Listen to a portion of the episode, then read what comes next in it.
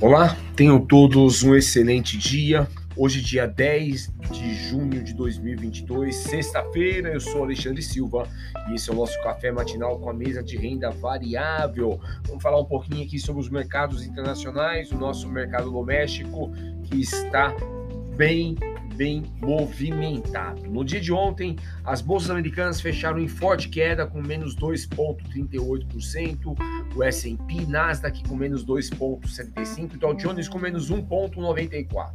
O índice DXY, esse esteve com alta de 0,22 é, e as notas do Tesouro Americano com vencimento para 5 anos fecharam no patamar de 3,068%. Já ultrapassaram o patamar é, de 3%. As bolsas americanas estiveram negativas ontem, com os investidores preocupados com a saúde da economia antes do relatório de inflação que sai daqui a pouquinho. Tá bom?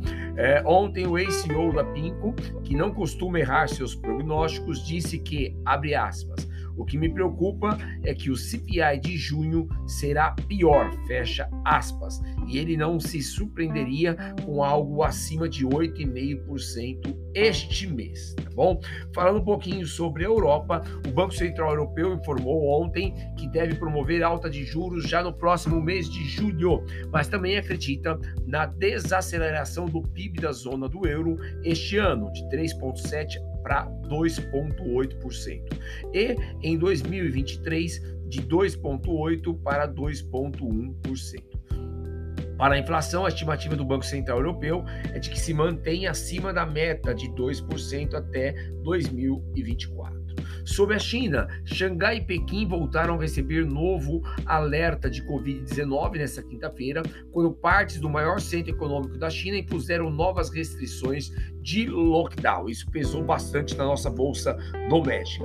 O índice de preço ao consumidor de maio lá na China veio com alta de 2,1 e ficou levemente abaixo do esperado, que era 2,2.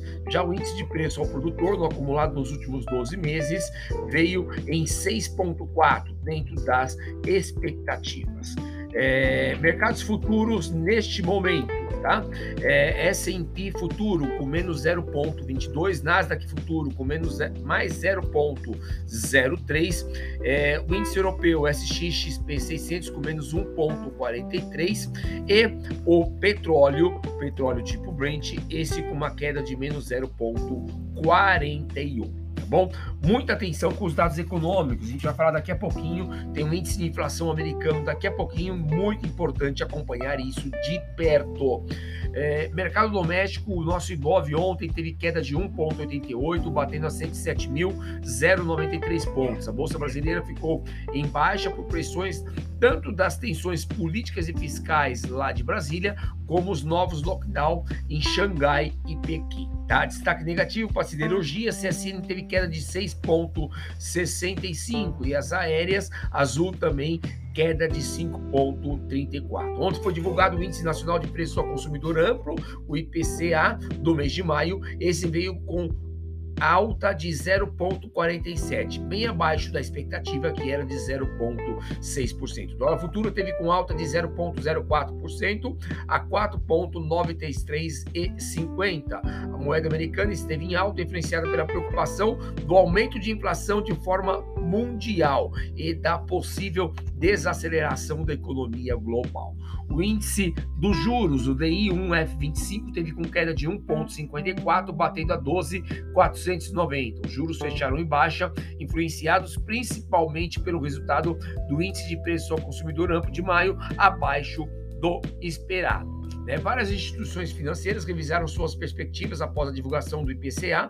Credit Suisse reduziu a projeção do IPCA 22 de 9,8 para 7,6, mas elevou a de 2023 de 5,1 para 5,3. O temor aqui está com a possibilidade de descontrole das contas públicas e o armazenamento da inflação com medidas populistas. Discussões em Brasília, o relatório que fixa limite ao ICMS dos combustíveis foi lido ontem no Senado e deve ser votado no início da próxima semana. A renúncia fiscal, segundo o relatório, será de aproximadamente 32 bilhões de reais, ao incluir a alíquota zero do diesel e do gás de cozinha. Fluxo de capital estrangeiro na última terça-feira, dia 7 de junho, houve entrada de 100 milhões de reais na última segunda-feira, dia 6 de junho, havia entrado 150 milhões de reais. Indicadores importantes para o dia de hoje, agora às 9 horas. Vendas de varejos é, Brasil referente ao mês de abril, 9 horas, e o mais esperado do dia, o índice de preços ao consumidor de maio lá nos Estados Unidos às 9h30. Muita atenção em relação a isso, tá bom? O mercado já estava, mercado americano já estava bem é, é, preocupado com esse índice que sai no dia de hoje, desde o dia de ontem tá bom? É, discurso da presidente do Banco Central Europeu às 10h45 e temos ainda confiança do consumidor de Michigan referente a junho às 11 horas, tá? Essas são as principais informações que devem nortear o teu dia de investimento. Tenham todos um excelente dia e um fortíssimo abraço.